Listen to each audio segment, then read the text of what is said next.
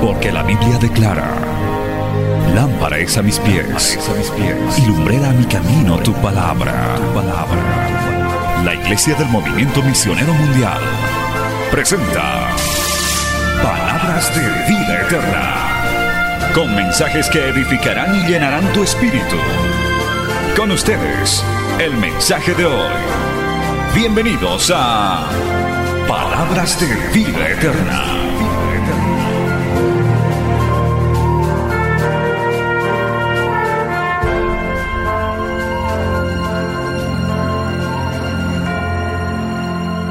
Estamos con el estudio Soldados de Cristo basado en la carta del apóstol Pablo a los Efesios.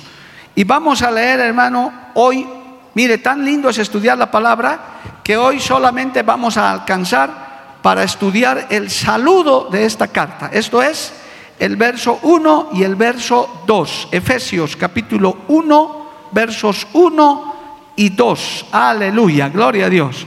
Vamos a leer esta porción de la palabra del Señor en el nombre del Padre, del Hijo y del Espíritu Santo. Dice así, Efesios 1, 1, Pablo, apóstol de Jesucristo, por la voluntad de Dios, a los santos y fieles en Cristo Jesús que están en Éfeso.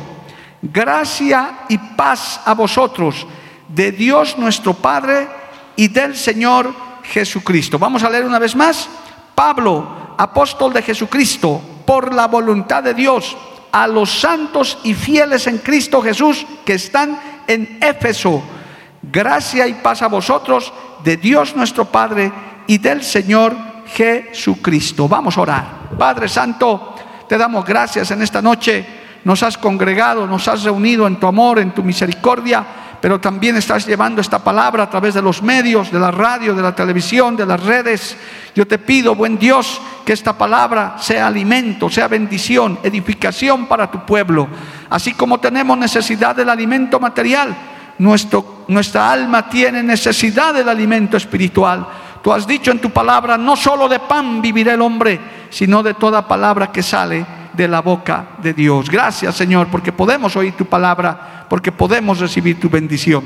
Es enviada esta enseñanza en el poder de tu Espíritu Santo y no volverá a ti vacía. Amén y amén. Tomen asiento, hermano, dando gloria a Dios. Muy atentos, amados hermanos, si tiene confianza con el que está a su lado, dígale, por favor, no me distraigas. Puedes decir gloria a Dios, pero no me distraigas porque quiero oír la palabra del Señor. Aleluya. Gloria a Dios. Tenemos que aprovechar al máximo estos tiempos.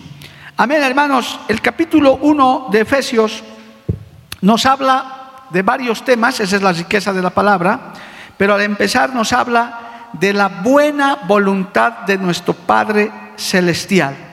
En este capítulo vemos que todas las cosas en nuestra vida suceden de acuerdo a la voluntad de Dios. Todo ha sido creado por la voluntad del Padre y eso Querido hermano, le incluye a usted, me incluye a mí. Usted, sea la edad que tenga, hemos sido engendrados por nuestro padre, nuestra madre, por la voluntad de Dios. Ese es un principio básico, hermano, elemental, gloria a Dios. Ningún hijo, ningún ser humano, ninguna hija llegan sin que intermedie la voluntad de nuestro Dios Todopoderoso. Por eso es que nadie es un accidente, nadie es un descuido. Así tengas nueve hijos, diez hijos o tengas una única hija o un único hijo, esa es la voluntad de Dios para tu vida. Amén. Todos estamos aquí. Ahora, cuando Pablo dice apóstol de Jesucristo por la voluntad de Dios a los santos y fieles, Pablo inicia su carta dirigiendo a todos sus hermanos y amigos que habitaban en Éfeso. Era su manera acostumbrada él de saludar, amados hermanos. Si usted ve las cartas, por ejemplo, a los corintios, y solamente como referencia, él tenía más o menos ese estilo de, saludar. Gloria a Dios. Por ejemplo, en 2 de Corintios capítulo 1, verso 1 dice, Pablo, apóstol de Jesucristo, por la voluntad de Dios, y el hermano Timoteo a la iglesia de Dios que está en Corinto, con todos los santos que están en todo, en toda Acaya. Y su primera carta a los Corintios casi empieza de la misma manera. Mire lo que dice también. Primera de Corintios, capítulo 1, verso 1. Pablo, llamado a ser apóstol de Jesucristo por la voluntad de Dios, y el hermano Sóstenes. Y así se presentaba el apóstol Pablo. Era un, un estilo literario que él tenía. Pero note que en esta y otras cartas él dice por la voluntad de Dios. Es decir, eso está demostrando que él no era apóstol porque él quería, no era siervo de Jesucristo porque tenía buen ánimo, sino que Dios tenía planes y tenía voluntad. Era la voluntad de Dios que Pablo sea su apóstol. Gloria al nombre de Jesús, sea su siervo.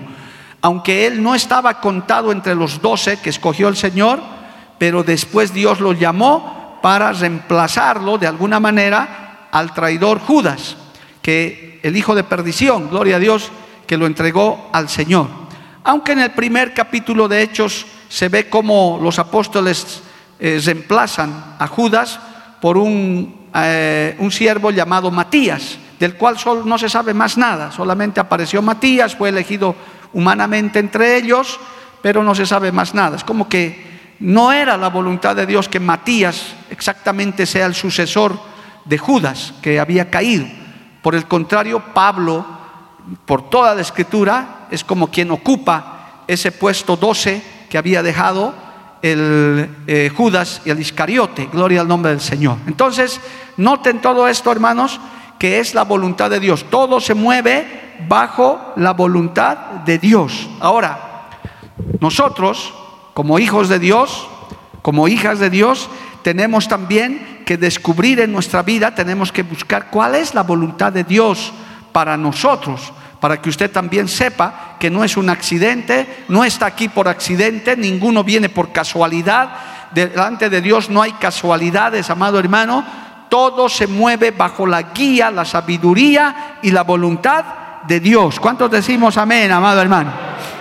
Podemos escoger muchas cosas, tenemos libre albedrío, evidentemente, pero finalmente, cuando ya somos creyentes, nos sometemos a la voluntad de Dios. Alabado el nombre de Jesús. Nos sometemos a lo que Dios quiere para nosotros. Cuando no tenemos a Dios, cuando no tenemos a Cristo, hermano, hacemos lo que queremos, porque no conocemos. Es más, yo lo voy a decir con toda claridad. Hay gente que dice, vivo y no sé ni para qué vivo. O sea, estoy aquí y no sé ni para qué estoy aquí. Estudio y no sé ni para qué estudio. Trabajo, no sé ni para qué trabajo. Porque no tienen orientación, no tienen guía, porque están alejados de Dios. O los que creen saberlo andan por caminos que parecen derechos, pero su fin es fin de muerte, como dice el libro de Proverbios. Pastor Jorge, busque ese texto para que lo pongan en pantalla. Hay un texto en Proverbios que dice, hay caminos que al hombre le parecen derechos, pero su fin es fin de muerte. ¿Por qué? Porque el ser humano en rebeldía, alejado de Dios, le gusta hacer su voluntad. La rebeldía desde que Satanás cayó en la, en el, allá en, el cielo, hermano, eh, Luzbel cayó, pues sembró la rebeldía. Por eso hoy en día ve a la gente así, rebelde. Pero los hijos de Dios, los creyentes, los regenerados por la sangre de Cristo, decimos una y cien veces, hágase tu voluntad así en la tierra como en el cielo. Y hágase tu voluntad en mi vida. Alabado el nombre de Jesús. ¿Cuántos dicen amén, amado hermano? Bendito el nombre de Jesús. Amén. Entonces es muy importante que usted descubra cuál es la voluntad de Dios. Aquí Pablo está saludando y está diciendo que es apóstol de Jesucristo por la voluntad de Dios. Porque el Señor quiso que Él sea apóstol. Así que es muy importante. En Hebreos capítulo 5 dice la Biblia, aleluya, gloria al nombre de Jesús, que nadie puede, hermano, autonombrarse ni puede tomar honra de parte de Dios sin que Él lo haya elegido. ¿Qué dice Hebreos capítulo 5, verso 4? Dice así, y nadie toma para sí esta honra, sino el que es llamado por Dios, como lo fue Aarón. Por eso, hermano, no hay que... ¿Qué texto es, pastor? Eso es, póngalo ahí, José, Proverbios 16, 25, por si acaso, porque esto es una palabra que usted tiene que conocer, aleluya. Que el hombre por hacer su voluntad, pues eh, sigue caminos que parecen rectos, que parecen buenos, como la religión, las buenas obras y demás, pero que su final es final de muerte. Ahí está, hay camino que parece derecho al hombre, pero su fin es camino de muerte. Aleluya. Por eso no se vaya creyendo ese cuentito de decir, todas las religiones, todos los caminos conducen a Dios. Falso. El Señor dijo, hay un solo camino. Jesús dijo, yo soy el camino, la verdad y la vida. Cristo dijo, nadie viene al Padre si no es por mí. Pregúntele a Mahoma, a Buda, a los que quiera. Ninguno dijo eso, solamente Jesús de Nazaret. Él dijo, el hijo del carpintero, fue el único que dio esa determinante descripción de su vida. ¿Cuánto dan gloria a Dios, amado hermano? Bueno, entonces, y ratifica esto cuando Pablo dice, apóstol de Jesucristo por voluntad de Dios, que nadie puede tomar una honra para sí. Por eso, hermano, el ministerio, la honra, el liderazgo espiritual, sea eh, el, liderazgo espiritual en términos de los cinco ministerios que Dios le ha dado a la iglesia, no es del que quiere ni del que corre, es del que Dios tiene misericordia y yo diría del que Él elige conforme a su santa y soberana voluntad. Él, él hace como Él quiere, pone y saca a quien quiere. Enseguida le voy a mostrar un poquito más de esto. Gloria a Dios, pero avancemos como por este saludo. Gloria al nombre de Dios. Entonces, eh, a continuación también, en el, en el libro de los Salmos, capítulo 75, dice esto, por favor vaya, este texto es tremendo hermano y tiene una gran connotación. El Salmo 75, hablando de la voluntad de Dios, que a veces choca aún con creyentes que no les gusta someterse, no les gusta obedecer, no, no, les cuesta mucho sujetarse especialmente a líderes que no les cae bien. Dice, no, es que no me cae bien mi pastor, por eso no me sujeto. Mire lo que dice el Salmo 75, gloria a Dios, en el verso 4. Eh, no, el Salmo 75, versos 6 y 7. Dice, mas Dios es el juez, Salmo 75, 6 y, 6 y 7, ¿sí? 7 y 8. Salmo 75, versos 7 y 8. Mas Dios es el juez, a este humilla y a aquel enaltece. Gloria al nombre de Jesús. O sea, a unos humilla y a otros enaltece. ¿Quién hace eso? Dios. ¿Quiere humillarlo a alguien? Lo humilla, sea el tamaño que sea, sea la importancia que tenga, no importa. Delante de Dios toda rodilla se doblará y toda lengua confesará que Jesucristo es el Señor. Por eso estoy seguro que en esta noche, del testimonio que conozco de muchos de ustedes, jamás se habrían imaginado estar glorificando a Dios. Menos estar diciendo Cristo vive. Cuando eran inconversos decían, jamás entraré a esa iglesia, nunca haré esto, que a los cristianos esto, que a los evangélicos aquello. Y hoy en día, con sus manitos levantadas, glorificando al Señor, algunos hasta en el coro, en el pandero, otros predicando, porque Dios hace su voluntad. Aleluya.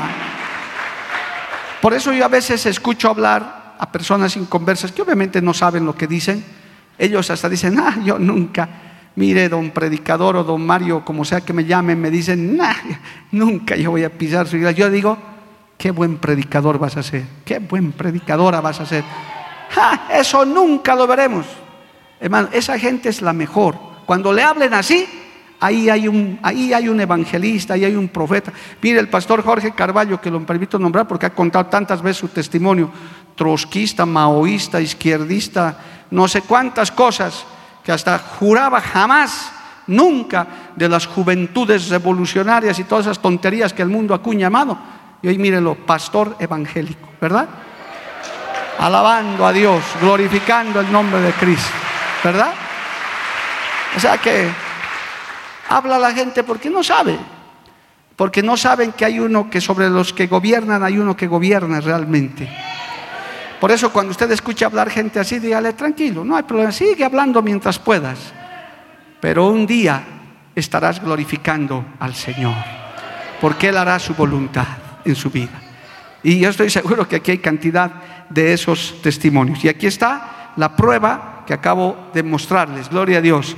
Mas Dios es el juez, a este humilla y a aquel enaltece. También gente sencilla, humilde, que quizás eh, no tiene ni siquiera un buen perfil en Facebook, ni hace grandes publicaciones. Si Dios quiere, también Señor lo enaltece, lo levanta, lo lleva a lugares de honra, lo lleva a lugares de privilegio.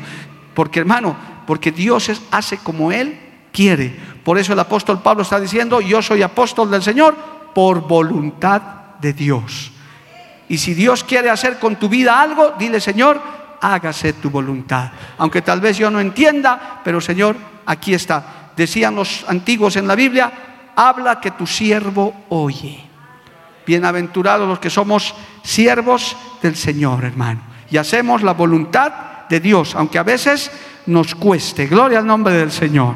Bien, entonces esto creo que queda clarísimo, amados hermanos, que la voluntad de, es bueno descubrir la voluntad de Dios, sea para humillarte, sea para enaltecerte, el Señor es el que juzga y el que hace como Él quiere. ¿A quién se dirige? Volviendo a Efesios capítulo 1, verso 1, una vez que se descubre esto, Él dice, a los santos y fieles en Cristo, mire, a los santos y fieles en Cristo Jesús que están en Éfeso. Sabemos que la palabra, bueno, aquí está santos, está hablando a la congregación, a la iglesia, evidentemente, porque santo quiere decir apartado. Los santos no son esas estatuas ni son esas imágenes. Santo es el que se ha apartado del mal. Santo quiere decir apartado. Gloria al nombre de Jesús. Entonces, esto él está como que dirigiendo su carta a la iglesia. ¿Por qué? Porque están unidos a Cristo. Él está reconociendo que es apóstol del Señor, les está mostrando su autoridad por la voluntad de Dios, pero les está diciendo, esta carta va dirigida a ustedes, pero no solamente a los santos, porque santos hay gente que se aparta, pero es otra cosa mantener la santidad. Por eso dice, y fieles. Oiga, eso va juntito. Porque hay gente que se santifica por un tiempo, que vive en santidad. Es más, Dios quiera que usted esté viviendo en santidad, que, persevera en la santidad, se aparta del mal, lucha cada día contra las tentaciones, está batallando contra su carne, contra el mundo, contra el diablo y gloria a Dios. Pero también el asunto es mantenerse fieles. ¿Hasta cuándo, pastor? ¿Hasta cuándo, pastor? El que persevere hasta el fin. ¿Cuál es el fin? Hay dos fines. O el Señor te lleva de esta tierra, te vas al cielo y, no ha venido el Señor, o en el rapto de la iglesia. Son las únicas dos maneras de acabar la carrera para un creyente. No hay jubilación, no hay retiro forzoso, no hay, no hay que te sientes, no, yo ya he hecho, yo ya fui santo, ya 10 años, y eso me vale el cielo, no hermanito. La salvación se pierde tu, nombre puede ser borrado del libro de la vida. Por tanto, la santidad, el apartarse del mal, el vivir sin pecado, requiere fidelidad. Alabado el nombre de Jesús. Requiere ser fieles, amado hermano. Santos y apartados, pero también fieles. Yo quiero leerles un par de textos porque esto es importante, hermano. Mire, estamos en el saludo. Esto de la fidelidad es importante. Hoy vivimos en, un tiempo de tanta traición, tanto engaño, tanta mentira, que el diablo está haciendo de las suyas, pero no puede con la iglesia del Señor, porque la iglesia del Señor es baluarte de la verdad, alabado el nombre de Jesús. La iglesia del Señor es la reserva moral que hay para defender la verdad del Evangelio, aleluya. Es a los fieles, a los santos y a los fieles que Dios les confía las verdaderas enseñanzas. Hay cosas que para el inconverso, para el rebelde, para el que no quiere eh, aceptar la voluntad de Dios, son cosas escondidas. Por eso el, el cieguito Bartimeo decía, antes era ciego, pero ahora veo eso tiene una significancia espiritual. Nosotros en otro tiempo éramos ciegos, éramos sordos a las cosas espirituales, pero vino Cristo, nos destapó los oídos, nos abrió los ojos, ahora oímos, ahora vemos y sabemos que Dios está en este lugar. Si lo crees, dale gloria a Dios, amado hermano. Segunda de Timoteo, capítulo 2, aleluya, versos 1 y 2 dice así, segunda de Timoteo capítulo 2 versos 1 y 2 dice, tú pues, hijo mío, esfuérzate en la gracia que es en Cristo Jesús. Lo que has oído de mí ante muchos testigos, esto encarga a quienes? A hombres fieles que sean idóneos para enseñar también a otros. A ellos Dios les confía, a hombres fieles. Y cuando dice hombres, obviamente está diciendo mujeres a hombres y mujeres fieles, que sean idóneos para enseñar también a otros. Si usted se pone a pensar, hermano, nosotros, usted, yo, estamos sentados aquí oyendo esta linda palabra porque hubieron otros fieles antes que nosotros que enseñaron esta palabra. Esta Biblia que usted tiene en su mano, hermano, tiene toda una historia en su traducción.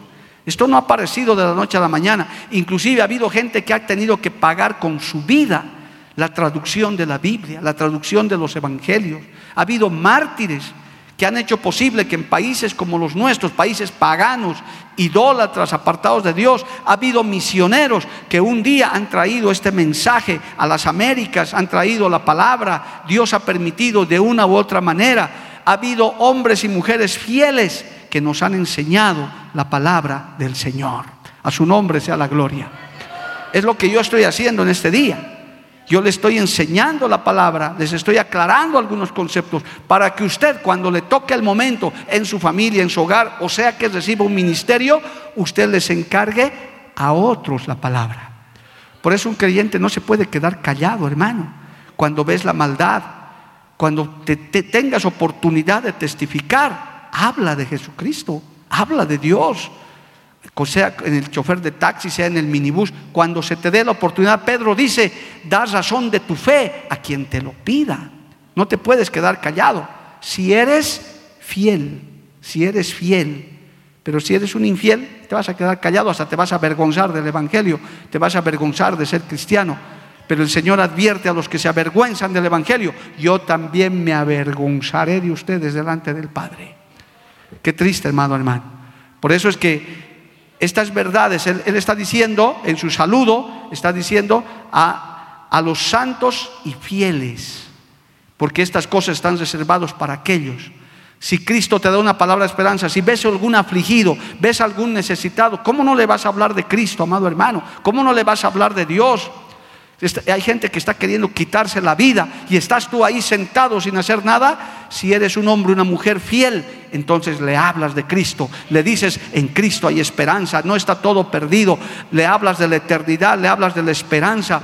Hoy este mundo es un mundo que vive para hoy, para mañana. Disfrutemos aquí, vivamos aquí. El cristiano fiel dice, no, aquí no importa, en la eternidad es el asunto. Hay un Cristo que quiere llevarte a la vida eterna, alabado el nombre de Jesús. Encarga a hombres fieles.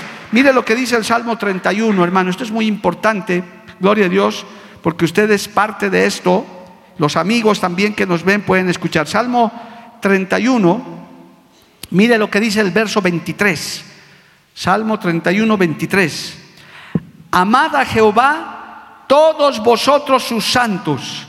A los fieles guarda Jehová y paga abundantemente al que procede con soberbia. ¿A quiénes guarda el Señor? A los fieles. Hay infieles, hermanos, que les pasa cosas.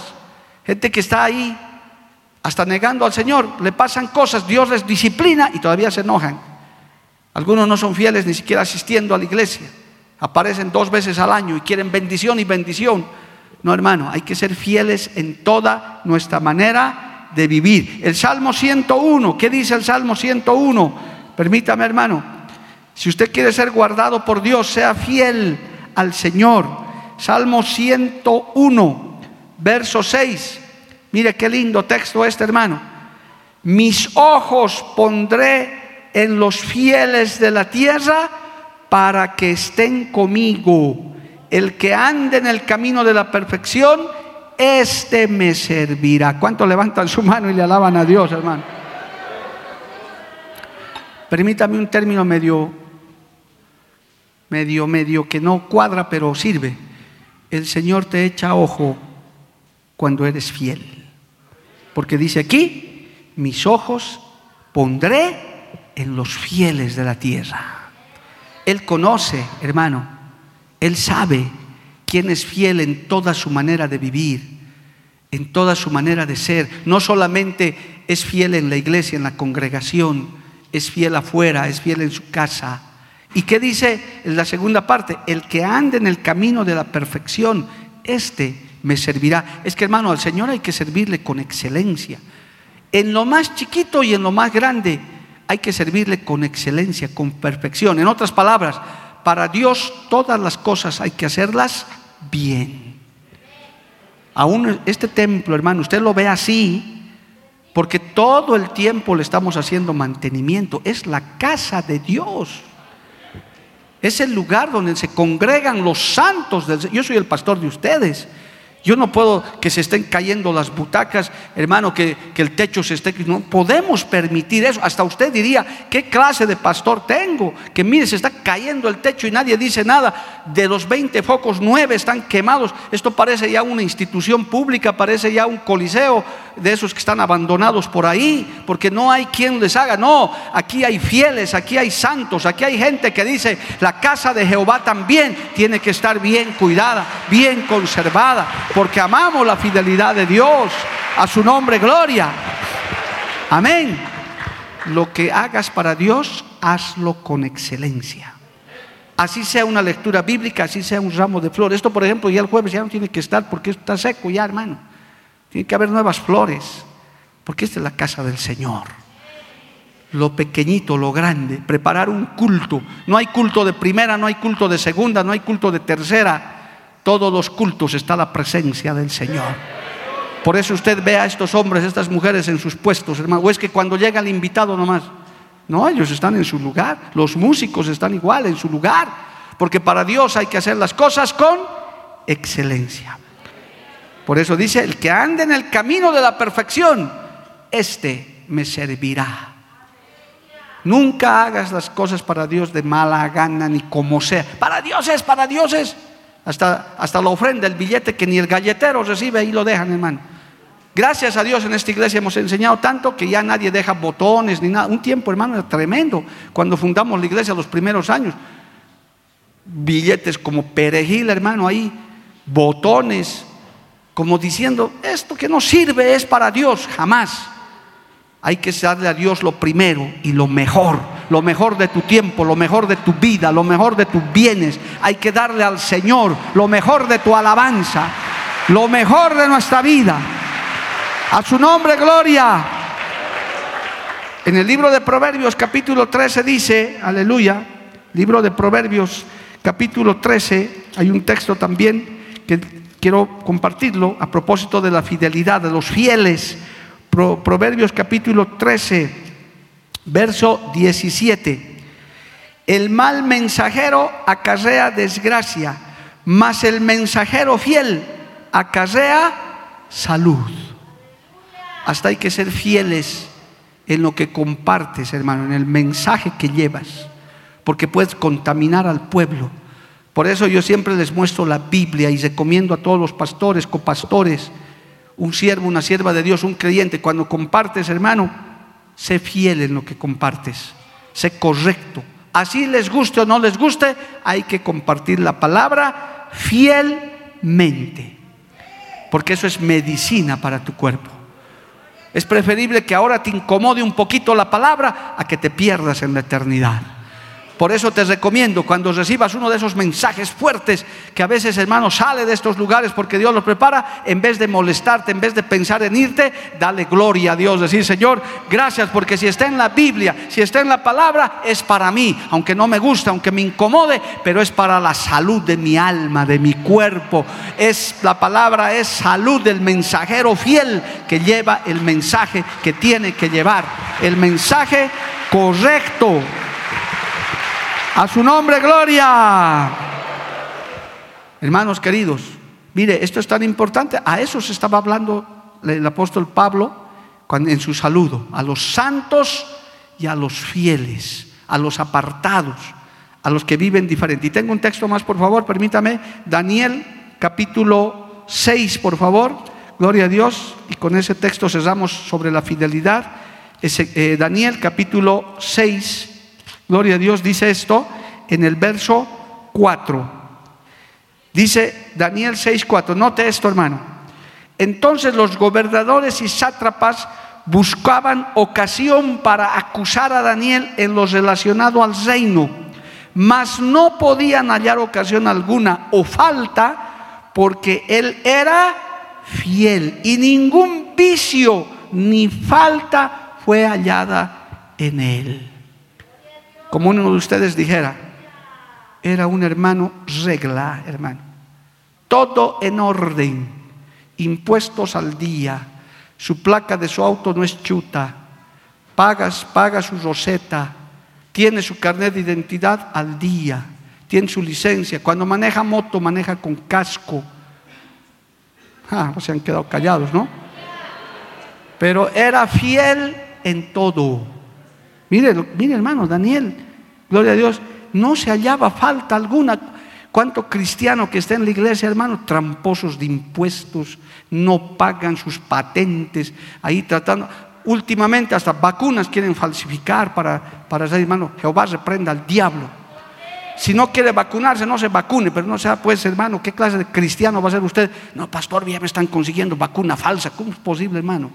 Si no quiere vacunarse, no se vacune, listo. Pero si se va a vacunar, vaya, pues se ponga el hombro. Una, dos, si quiere tres, listo, ya.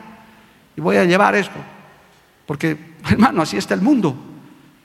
Dios deposita esas cosas a los fieles. Le buscaban, le van a buscar lo que sea. Hermano, ¿usted cree que el diablo no trama cosas contra esta iglesia, contra su vida? Pero no encuentra. Debe ir. El Señor es más, nos puso un escudo. Dice, cuando les calumnien mintiendo, porque eso es lo que hace el enemigo, como no encuentra nada, entonces inventan. Si yo tuviera que contar las cosas que se inventan de mi hermano, bueno, gracias a Dios ahora últimamente se han parado un poco. Parece que les ha afectado la pandemia, gloria a Dios. Pero yo les digo, hermano, pero a los hermanos que me traen el cuento, me dicen, pastor, así están diciendo esto, esto, esto. Tienes que, pero hermano, estoy parado en la puerta, que vengan, que me digan en la cara que soy agente de la CIA, que vengan. ¿Dónde está mi sueldo de la embajada americana? Que vengan, que me demuestren. Y el verdadero creyente, hermanos, dice que vengan, si no tengo nada. Ahora, si me calumnian mintiendo, dice la Biblia, eres bienaventurado. Te pone más bien medalla, hermano. Dice, uy, qué bien, me han dicho esto, me han dicho tu piojoso ladrón. Que me digan venga la medalla por aquí, por aquí, por aquí. No hay problema, porque como es mentira, entonces estoy ganando galardón más bien delante del Señor. El verdadero creyente no se asusta de eso. A su nombre sea la gloria. Amén, amados hermanos. Entonces, eso es ser fiel. No tienes problema. Ahora, puedes equivocarte seguro, hermano. Cometes eso, también pides perdón. Te has equivocado. Alguna vez se nos atrasa una facturita, por ahí nos llaman, bueno, pues hermanos, somos humanos, nos equivocamos, lo corregimos inmediatamente, no hay problema, pero mantenemos la fidelidad. Yo voy a decirles algo solamente como ejemplo, hermano, y aquí están hermanos antiguos. Nunca nos hemos hecho cortar la luz en el templo que hemos ocupado, jamás. Nuestra contadora está por ahí, nuestra hermana Maritza, que estos últimos 10 años, jamás ni el agua. ¿Usted se imagina qué feo que usted llegue un día al templo y todo oscuro con velas aquí? Y que el ujier le diga, sí, es que el pastor tres meses ya debe y no paga. Hasta usted diría, hermano, voy a dar doble ofrenda, pero que se pague la luz de la iglesia. porque usted no es llamado a administrar, aquí hay gente que tenemos que administrar, para eso Dios nos ha contratado, gente fiel, que mantenga las cosas en orden, porque para Dios hay que hacer las cosas bien hechas, amado hermano. Y si no, mejor no lo hagas. ¿Para qué te vas a meter a algo que no, no te corresponde? Bendito el nombre de Jesús. Jamás, hermano. Somos los inquilinos más tontitos, lo voy a decir así, bonito, más tontitos. Porque nosotros le llamamos al dueño para pagarle el alquiler. Nosotros le llamamos. Hermano, ya está el alquiler. Y a veces todavía me dice, hermano, no tengo tiempo, déjalo así. próxima semana te busco. ¡Ah! Digo, pucha, qué tonto, gloria a Dios. Él debería estar en la puerta cobrándome día y noche. Pero sabe que aquí hay hombres y mujeres fieles, hermano. Fieles con Dios. Y hacemos las cosas bien para el Señor. Alabado el nombre de Jesús. A su nombre, gloria. Amén, amado hermano. Mire, el tiempo se nos está yendo para que vea quiénes dirigen la carta. Pero mire, algo más. El Señor hizo esta recomendación a propósito de la fidelidad. El Señor hizo esta recomendación. Vamos a Lucas capítulo 16. A propósito de la fidelidad, de la santidad, a quienes está dirigiendo esta carta el apóstol Pablo. Lucas capítulo 16. Esto es, esto es sabiduría pura que está en la palabra, amado hermano, y estoy seguro que hoy el Espíritu Santo le va a hacer entender. En el verso 10, ¿qué dice? Gloria a Dios. Eh, Lucas, perdón, yo estoy.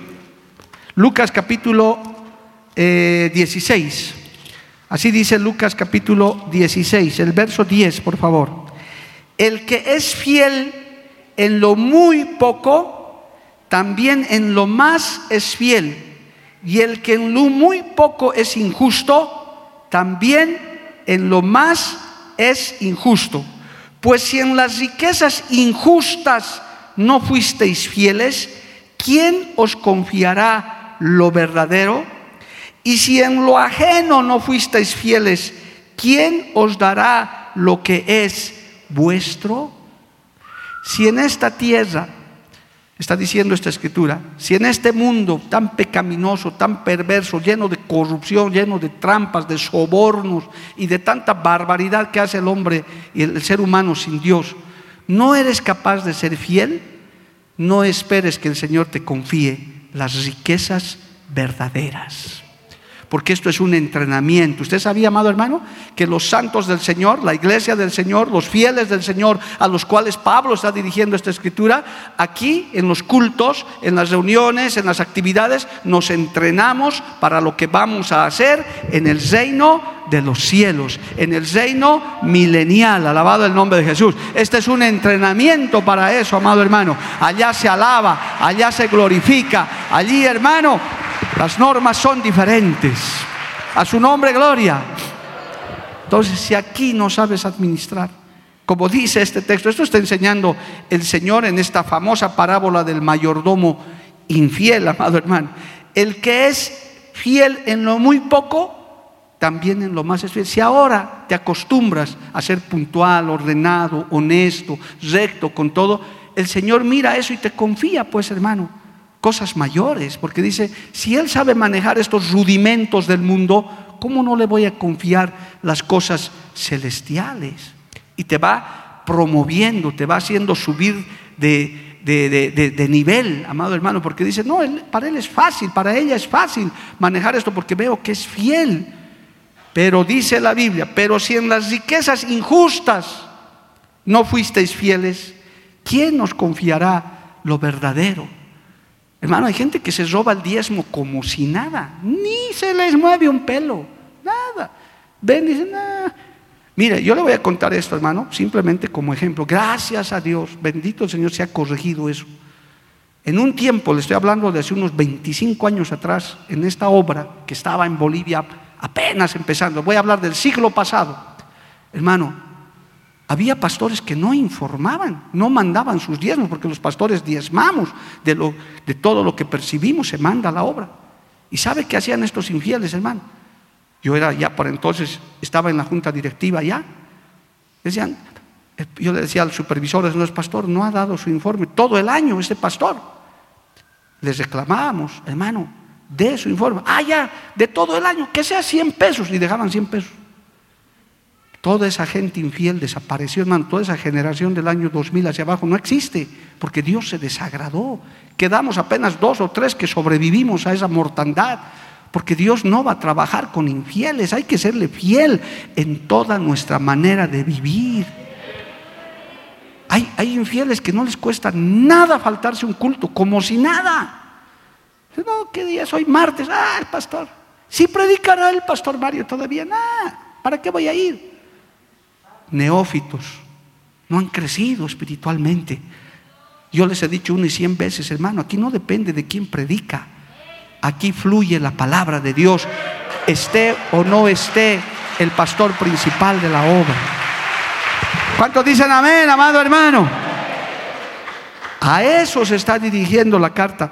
Por eso el Señor dice, y si en lo ajeno no fuisteis fiel, ¿quién os dará lo que es vuestro?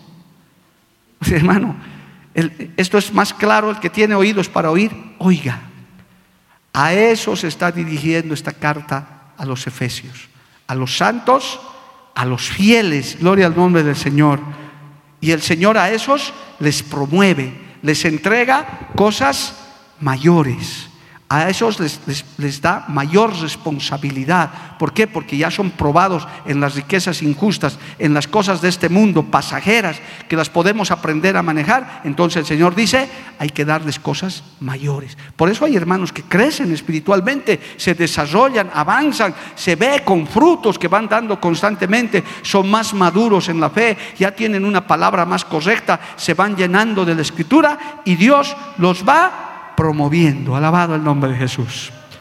Amén. Volvamos un instante a Efesios, por favor, primera, al primer capítulo. No puedo dejar de enseñar esto más. Que dice, Efesios capítulo 1, gracia y paz a vosotros de Dios nuestro Padre y del Señor Jesucristo. Amén. Mi paz os dejo, mi paz os doy, no como el mundo la da, dijo el Señor. Él está diciendo que a través de su palabra vamos a hallar paz, paz verdadera, no la que el mundo da, porque el mundo no vive en paz. El verdadero creyente vive en paz. Pero quiero hablarles, hermano, de la gracia. Gracia y paz. La gracia significa dos cosas, favor inmerecido y también una gracia capacitadora. Nosotros somos salvos por gracia, por regalo de Dios. ¿Cuántos dicen amén, amado hermano? Gloria al nombre de Jesús. Pero también la gracia significa capacitación divina. Si usted entiende algo de esta escritura, de esta palabra, es por gracia de Dios. Porque el Señor nos capacita, nos enseña. Alabado el nombre de Jesús. Pablo tenía un gran aguijón en la carne, le rogó al Señor y el Señor le dijo, bástate mi gracia, porque en la debilidad yo te voy a perfeccionar. Hay perfección en la debilidad. Eso está en 2 de Corintios 12, 9. Aquí estamos por gracia. El, el, apóstol dice, gracia y paz a vosotros. Es decir, son salvos por gracia, pero también tienen que capacitarse, tienen que ejercitarse. Y el libro de Efesios, no se olvide, que es más o menos tendiente a eso, a una capacitación, a un adiestramiento, a una preparación para las batallas, para las guerras espirituales. Porque el verdadero creyente siempre está en guerra, hermano. estamos en batalla espiritual. Cada día de nuestra vida, desde que nos hemos convertido a Cristo, estamos en pie de guerra. Por algo nuestro Señor se llama Jehová de los ejércitos. ¿Cuántos están en guerra? Alabado el nombre de Jesús. Estamos en batalla espiritual, hermano, contra el mundo, contra el diablo, contra, las, contra la carne. Amén. Gloria al nombre del Señor. Es únicamente la gracia del Señor que nos capacita para cumplir su voluntad y sus propósitos. Amén. Solamente es su gracia que usted hemos estado aquí, este regalo de la salvación. Entonces, hermanos, resumiendo este saludo del apóstol Pablo, eh, al empezar la carta a los Efesios, está declarando la voluntad de Dios, está diciendo, yo soy apóstol por mi voluntad, por, perdón, soy apóstol de Cristo por la voluntad de Dios, no mi voluntad. He recibido ese mandato, les estoy escribiendo a los santos y fieles, a los apartados y a los fieles que son capaces de recibir esta enseñanza, porque si usted comienza a hablar esto en el estadio, nadie le escucha, porque allá la gente va a otra cosa. Pero cuando usted viene a la casa de Dios, usted viene porque es fiel. Usted dice, mi día de culto es día de culto. El día de ayuno es día de ayuno. Yo tengo que honrar a Dios primero. ¿Por qué? Porque es, porque es fiel. Y les dice, gracia y paz a vosotros de Dios nuestro Padre y del Señor Jesucristo. Capacitación, recuerdo de que somos salvos por gracia, alabado el nombre de Jesús, y que Dios es nuestro Padre. ¿Cuántos, ¿De cuántos Dios es su, su Padre, amado hermano? Qué bueno es tener. Les está diciendo gracia de nuestro Dios Padre y su Hijo Jesucristo. Tendríamos que hablar un tanto más sobre Dios Padre amado, amado hermano, porque mire, hay personas que han perdido todo en esta pandemia, han perdido realmente a sus papás, situaciones muy dramáticas, muy tristes, humanamente hablando, pero ahí ha estado el Señor para consolarlos. Viudas que han quedado, viudos que han quedado, amado hermano, y tristemente, humanamente nada se puede hacer por ellos, pero Cristo, como buen Padre, está ahí para socorrernos. O sea que el saludo termina haciendo recuerdo que tenemos a nuestro buen Padre, nuestro Dios Todopoderoso. Y tengo un par de textos de esto, hermano, porque realmente uno siente, uno, uno cuando se siente solo, cuando se siente abandonado, cuando se siente desamparado, uno quisiera tener un padre, una madre al lado que le ayude. Gloria al nombre de Jesús. Dice el Salmo 68, 5 de esta manera el Salmo 68, verso 5, dice, Padre de huérfanos y defensor de viudas es Dios en su santa morada. Si hay alguien que realmente ha perdido a sus padres terrenales, o es huérfano o huérfana, sepa lo que te dice el Señor en esta hora. Padre de huérfanos y defensor de viudas es Dios en su santa morada. En el libro de Isaías, capítulo 64, verso 8, dice, este texto es tremendo, hermano, este texto es muy hermoso. Isaías capítulo 64, verso 8 dice, ahora pues Jehová, tú eres nuestro Padre, nosotros arcilla, o sea, barro, y tú el que nos formaste, así que obra de tu mano somos todos nosotros. Había un pastor que nos saludaba así, un pastor que nos saludaba y nos decía, hola, querido hermano, barro, eh, tierra con un poco de agua. Eso es lo que somos, barro, arcilla, formados, como dice Isaías, el que tú formaste, somos obra de tus manos. Alabado el nombre de Jesús. Eso es el hombre, eso es el ser humano, pero tenemos un Padre celestial, Padre de todos nosotros. Aleluya. Y este texto para cerrar la noche, Romanos capítulo 8, verso 15. Gloria a Dios. Y espero que se le grabe esto en el corazón. Romanos capítulo 8, verso 15. Pues no habéis recibido el espíritu de esclavitud para estar otra vez en temor, sino que habéis recibido el espíritu de adopción, por el cual clamamos, Abba Padre. Oh, aleluya. No somos esclavos, no somos huérfanos, no somos desamparados. Tenemos a nuestro Padre Celestial que le decimos, Abba Padre, alabado seas Padre Celestial. ¿Cuántos levantan su mano y le alaban a Dios, hermano? Aleluya. Gloria a Dios, amado hermano. Bienaventurados y bienaventuradas los que tienen todavía sus padres terrenales, sus, sus papás. Y los que tienen papá y mamá, doblemente bienaventurados.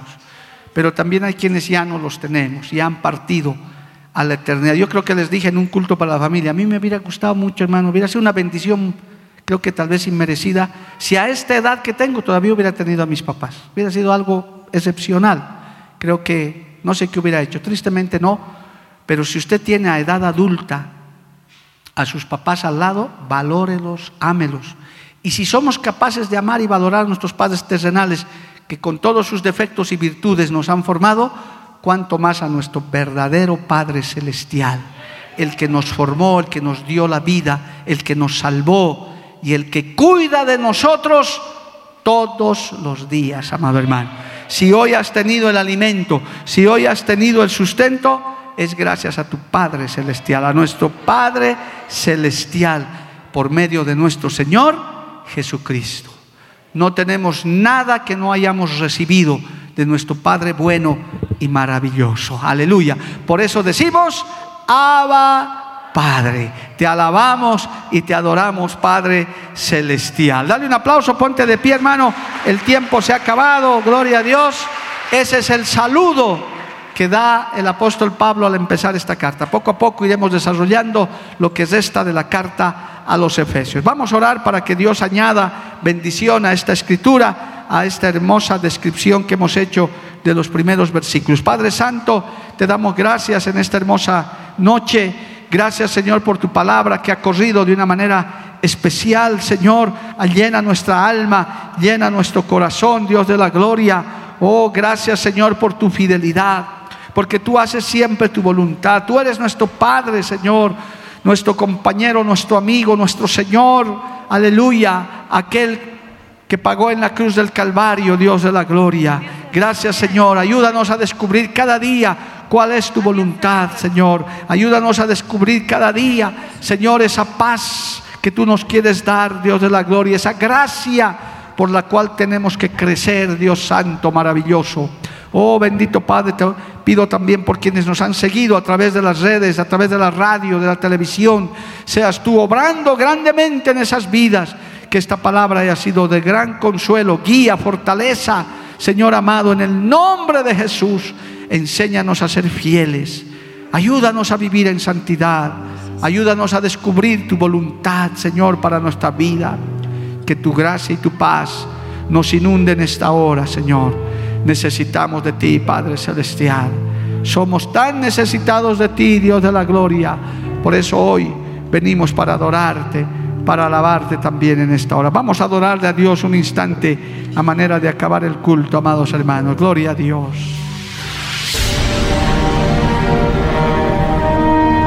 Porque la Biblia declara, lámpara es a mis pies, a mis pies y lumbrera a mi camino tu palabra. Tu palabra la Iglesia del Movimiento Misionero Mundial tuvo el grato placer de presentar Palabras de Vida Eterna. Si el mensaje de hoy ha edificado tu vida y llenado tu ser, comunícate con los teléfonos de esta emisora. También para pedir una copia del mismo y compartir con otros. Esta fue una producción de la Iglesia del Movimiento Misionero Mundial. Gracias por tu atención. Hasta la próxima. Hasta la próxima. Hasta la próxima. Hasta la próxima.